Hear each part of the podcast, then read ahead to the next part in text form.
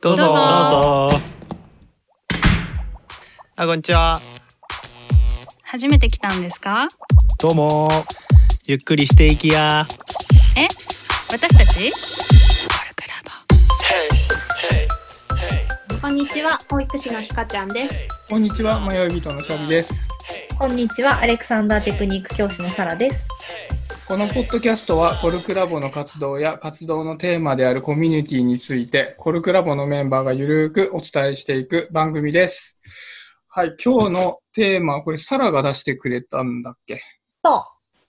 と、他人の感情をどう受け取ってる？これ、ちょっとどういう問いかなのか、ちょっと説明してもらっても大丈夫ですか？う。うんなんか、えっ、と、人の感情の取り込み方って人によって結構様々だと思ってて、うん。すごく取り込みやすい、他人の感情を受け取りやすい人と、割とそうでない人のグラデーションもあるし、で、その受け取った感情をどういうふうに信じるかみたいなのも人によって違うなって思ってて、あの人はこういうふうに思ったに違いない、ああいう表情をしたからとか、こういう言い方をしたからきっとこの人はこう思っているはずみたいなのをすごく強く信じる人と、あまあそういうふうに言ってたなみたいな感じの人もいるなって思ってて、そのなんか受け取り方の違いみたいなのをシェアしてみるの面白いかなっていう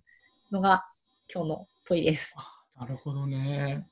なんかこれ、その受け取りやすさっていうのはさ、例えば、サラが人の感情を受け取りやすい人なのかっていう需要の受け取りやすさなのか、それと受け取りやすい相手がいる、受け取りにくい相手がいるっていう。ああ、なるほどね。それは考えたことなかったな。私は HSP なので、あの、需要っていうよりは共感性が強いのね。うんうんうんえっとなので、えっと、特に人の、まあ、人の感情の変化みたいなのにも気づきやすいし、で、それをそのまま自分の中に取り込んじゃいやすいので、他人の感情に結構左右されたりは昔はよくしてた。うんうんあと、映画とか本とかの、あの、ピンチのシーンが全部ダメ。だパニック映画とかすごく苦手。あの、昔お付き合いしてた人に、あの、いや、サラと映画行きたくないって言われなんでかっていうと、明らかにこの瞬間今すごいシーンとしてて、突然ドンって音がするって分かってても、音がした瞬間にめちゃくちゃビクッとして、もうその後なんかわなわなしてたりとかするので、隣に座ってると気が散るって言われて、間一席空けたいとかね。なんかそういうの言われた。そういう感じなので、なんか自分はすごい取り込みやすいタイプだなっていうのはある。うんなんかそう感情の取り込みやすい人、ね、その HSP とかって言うけどさ、そういうところで言うとさ、ひかちゃんは自分をどういうふうに感じる、うんうん私は、えっと、ポジティブな感情はそのまま受け止める。ね。ネガティブな感情は、うん。あ、そうなんだな程度に受け止めるっていう感じかもしれない。それは自分でこう、意図的に使い分けができる感じなの？あ、そうだね。そうかもしれないな。なんか、羨ましみだな。そもそも、えっと、自分の感情と、まあ、他他者の感情との時に、まあ、他人の感情は他人のものだから、なんかうん受け止めるけど、受け入れることはなるべくしないようにするっていうか、なんていうの、要はさ、その感情にさ、自分自身もなんか染まりすぎちゃったりとか、なんかしちゃうと、なんだろうな、すごい苦しくなったりとかさ、することもあるから、あ、そうだよね、悲しいよねとか、辛かったよねっていうのは、受け止めるけど、なんか自分のものとして受け入れはしないみたいなのはうん。結構あるかもしれない。それはなんかもしかしたら仕事の中で、まあ、子供と接してるからうん、子供たちって感情はまあそのままさ、外に出してくれるからさ、すごくなんかダイレクトにひ響きすぎちゃうこともあるんだよね、自分に。うんなんかだからこそ、なんかそこはちょっと線が引かれてるかもしれないな。それはなんかもともとそうなのか、そういうふうにするようにあの大人になっていくに従ってなっていったのか、どうなんだろなあ、どうだろうな。か感情の話じゃないんだけど、高校生ぐらいの時にね、うん。私ダ、ダンス部だったんだけど、ダンス部の部長をやってて、う。でなんか女子だけ同学年30人ぐらいのすごいなんか結構ドロドロした感じ 感じで、でもそこをまとめなくちゃいけなかった時に、トラブルがあった時にみんなでミーティングみたいのをしして、私はさ、なんかすごくその部活に対してもだし、ダンスに対しても、その時は熱心だったから、みんな同じようにこの場にいるんだったら同じように、なんだろう、どうにかしたいと思ってるだろうなと思ってそのミーティングを開いてたわけ。うん。なるほど。だからなんか私はこう思うけど、なんかそれこそシャビはどう、サラはどうみたいな感じでみんなに聞いてくってことをしたんだけど、その時に、いや、なんかみんなが光みたいにどうにかしたいって思ってるわけじゃないからみたいな ふうに言われてたよね。うんうんうん。その多数決で決めた青い方でいいと思ってる人もいるし、なんか私とかは別にここに対して何も思ってないみたいなふうに言われて、あ、そっかって、なんか改めて思ったの。そのものに対しても人によってなんか全然うん思う感情だったりとか、なんだろうな、あり方みたいのって違うんだなって思ってからは、私はこう思うけど他の人は違うだろうなっていう前提で、いろんな物事に対して見るようになったし、教養じゃないけども求めることが少なくなったかもしれないな、そこで。うんうん。なんかどっちかっていうとさ、その共感性が高い人とかってさ、多分この他人の感情をどう受け取ってるっていうところの背景にはさ、どちらかというといい、まあ、いいものはさ、受け取ってもハッピーな気分になるからいいけどさ、悪いものをさ、自分が受け取ったなと思った時のさ、なんかどういうふうにそれを解釈したらとか、自分の中で解決してたらいいんだろうみたいなことなのかなって思ったんだけどさ、うん。サラはさ、そういう HSP っていうさ、特質があったときにさ、自分の、うんじゃあね、じゃあここでヒカちゃんとシャビがめちゃくちゃ怒ってましたみたいななってさ、すごく嫌な気分にななりそうだなってなったときに、何かこう、こういうふうにしようとしてるよみたいなのってあんの？もうね、離れるしかないなっていうのが結論、うんそういう場合は。あの、なんか、そのね、ひかちゃんが今言ってたみたいに、他人の気持ちが違うとか考え方が違うとか、正しさが違うみたいなものって、なんか、本当そうなんだなっていうのを、なんか、自分なりに納得して学んだのって結構私は最近だったんだけど、ここ近年なんだけど、うーんと、なんかそれはそれとしてすごい理解して、すごいスッキリして生きやすくなった。けど、やっぱりその他人の感情が入ってきちゃうみたいなところはうん避けようがない感じで、で、なんか結構会社でも近いテーブルとかで、なんかもう、すごい真剣に話をしてるがゆえに、喧嘩越しみたいな打ち合わせをが聞こえてきたりとかすると、超辛くなっちゃって、ちょっと今ちょっと、え、私席に入れないんですけど、みたいになったりとかするんだよね。だ私と何の関係もない話。だけど、うん辛いみたいな、なっちゃうから、もうそういう時とかは、なんか結構上、今の上司は理解あって、いや全然音楽聴いててもいいよとか、割とね、イヤホンしててもいいよとか、他の場所映ってもいいよとか言ってくれるので、もう離れる、うん、やっぱ聞こえない状態、見えない状態に一回するしかないかなっていう感じ。だからなんか理解できることと、まあ、特質的に入ってきてしまう情報みたいなものはちょっと別のものなんだなっていうのは、その他人の感情が違うって分かったからこそ得た発見みたいなう感じ。んえ、シャベルが、うんうん。そう、シャベルの話。なんかね、今のサラの話で言うと、自分はその HSP ってさ、簡易的な検査したことあるんだけど、まあ、低いんだよ、あの比較的。だから、その周りで誰かが怒ってるとかに対する影響ってほとんどないのね。別に何とも思わない、あの自分が関係なければ。ただ、だそういう意味で、あの周りで怒ってる感情の受け取り方に対する工夫ってあんまり必要なかったりするのね。うんもともとそういう悪い感情を感情として受け取ったりしないから。なんだけど、どっちかっていうと、このお題で自分が課題として抱えてるのは、相手がさ、思ってる感情と、それを伝える伝え方があるじゃん。うん。うんうんで、そこをさ、こっちが解釈するじゃん。相手はこういうふうに思ってて、え、なんだ、怒ってますと。怒ってて、それに対してこういう伝え方をしますだけど、基本的にはさ、言葉で理解できるのは伝えてる言葉だけしか理解できないから、あとはなんか見た目とかで判断せざるを得ないから、受け取り方を間違えちゃったりするんだよね。相相手はなんか何か苦情を言いたいつもりではないのに、こっちはなんか攻撃をしたかいいのかなと、こっちのことを攻撃したくてそういうふうにしてるのかなみたいに、受け取っちゃうことが結構あるなって最近気づいて。だそこをどっちかっていうと、あの感情そのものがこっちに伝播しちゃうっていうよりは、例えばサラが何かに対して自分に言ったときに、それが自分に対してこう非難をするという意図を持って言ってると、受け取りそうになったとき、ちょっと待てよと。そういうわけじゃないかもしれないっていうふうに一回こう思いとどまって、その人の言った内容を聞くみたいな努力はするようにしてる。そうしないと全部あのネガティブに受け取っちゃったりするから。うん、私もでもそれ結構相手にあの特にネガティブな感情の時とかはうん。その怒ってるっていう風に受け取ったんだけどどう思ってるってあの聞き返す。うんうんうんうんうん。すごい大事だよね、それ。そうなんか、今、ひかちゃんが言ったようなことを、割とずーっと人生を怠ってきたわけ。怠ってきたから、大体ね、すれ違って受け取ってたんだけど、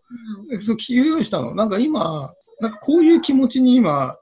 なってると。それは、こういう受け取り方をしたからだ。今、あの、そっちが言ったことは、こういう受け取り方を今していて、それによってこういう気分になってるんだけど、どう？って聞くと、うんうんあのね、大体7割ぐらい間違えてんだよ。わかる。あ、なのに、俺結構むで、で、その確認を今までしてこなかったときに、うんうんなんか自分もストレスなわけ。なんか攻撃された気分みたいな嫌な気分はだけは解決されないし、逆にその嫌な気分だから、嫌な気分で返しちゃったりすると、相手も結果すげえ嫌な気分になるから、もうなんか、その気分的には落ちた状態で全体が終わるみたいにななってたなと思って、そう。なんかそれはもうなんか最近、こう最近っていうかもうここ 1, 1年とかだよ、本当に。え、えそれってさ、いい気分のすれ違いみたいなのはないの？なんか自分は一方的に、例えば、すごいいい話をしてもらったとか、自分にいい、なんだろうな、プラスの話をしてもらったと思ってたんだけど、相手は実は、例えば苦言だったとか。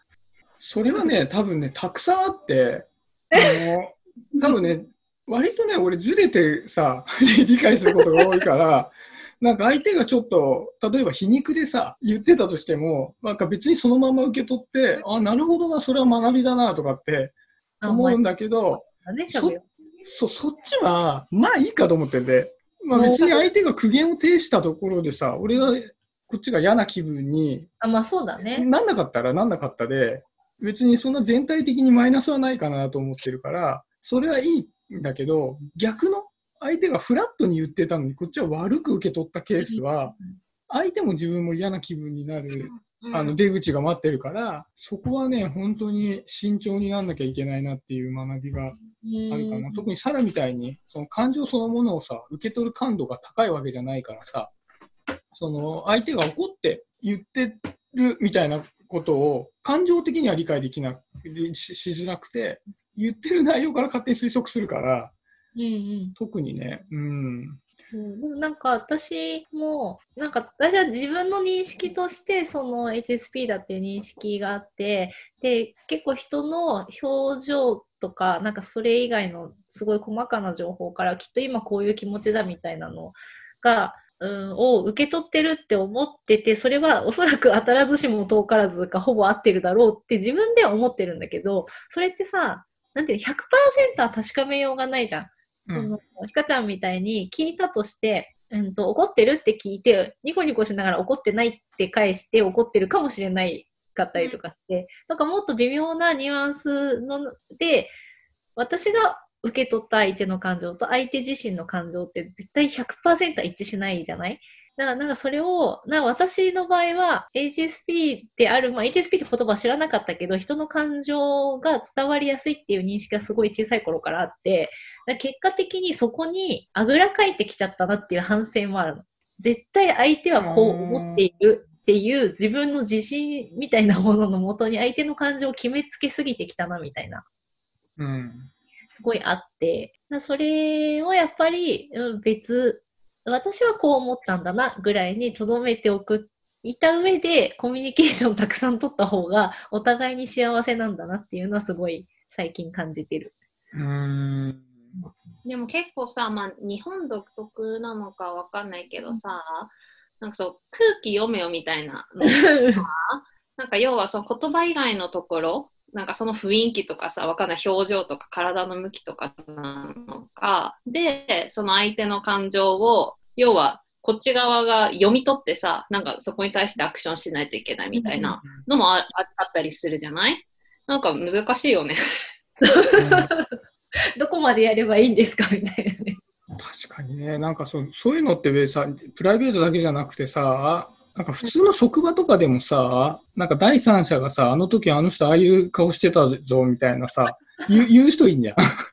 なるほど。そうそうそうそう。なんかもうね、その辺は諦めちゃってんな、もうん。う。うん。なんかね、空気読めよはいい加減なんかもうちょっとレベルを落としてもいい世界に来てるんじゃないかなって気は私はする。ねうん。やっうん。ぱり話してすら100%共有できないんだからせめて話そうよって思う。うんうんでさ、なんかさっきやっぱひかちゃんとかもさ、あの、自分は今こういう気持ちになってるけど、みたいなの相手に確認するって言ってたじゃない。うんなんかそういうのってさ、割とテーブルがさ、用意されてないと話しづらかったりするじゃん。うんなんか単純にそのコミュニケーションの流れの中で、今こういう気持ち、風に受け取ってこういう気分になってるけどって言っててさ、相手はすごい怒ってたとするとさ、そういうふうに冷静にさ、たしなめられ、言われてもさ、それすらもマイナスに受け取っちゃうかもしれないからさ、なんかそのサラの言うさ、コミュニケーションっていうのも、結構きちっとテーブルを設けてさ、話をする機会が増えれば、割とね、さっきその空気読めよっていうのとかさ、うん。なんか相手とか、相手に対して自分の感情に対して、自分はこういうふうに受け取って間違いないと思ってるけど、もしかしたら違うかもしれないみたいな確認とかも、なんかしできやすくなりそうだね。でも明らかに怒ってる人とはもはや話す気すら私起きないかもしれない。まあ怒ってる状態でね話しても、一回ちょっと、うん、一回調停期間を、訂正期間をくださいみたいな感じだけど。そうね、なんか怒ってるとさ、なんかその人が本当に思ってないこと言ってきたりするからね。うん、心にもないこと言っちゃうよね。そう言っちゃうしから、その人にとってはあまりそこにテーブルにいきなり引き上げてほしくなかったりするよね。うん。でもなんか、そもそも怒らず、怒らずに済むようなうんテーブルがもともと用意されしたらいいのかもしれないね。そうね。なんかか、ラボとかそういう感じじゃない？コルクラボはやっぱ人に強い言葉ぶつけたりしないうん。前提でやっぱいるからさ、そうすると話もしやすいし、自分のことも話しやすいし、相手のことも知りやすいしみたいなのはあるなと。なんかそういう条件がこう、うまくね、うん会社とかでもできてるといいのかもしれないよね。そうね。で、あと、なんかそういうテーブルに乗った時にさ、まあ、さらにしても、ひかちゃんにしてもさ、あ、あ、いいこと、いい情報じゃないこと、今こう、それに対して嫌な気分になったっていう情報ってさ、相手にとっては嬉しい情報じゃないじゃない。うんうんそういう情報を言ってきてくれる人に対しては結構信頼感が上がるなと思ってて、それあるね。うん。なんか、いい、プラスの情報だけがく来る、その人をもがさ、自分に対して持ってるわけはないからさ、それしか言ってこないってことは違うことは言わない、言ってないんだろうなって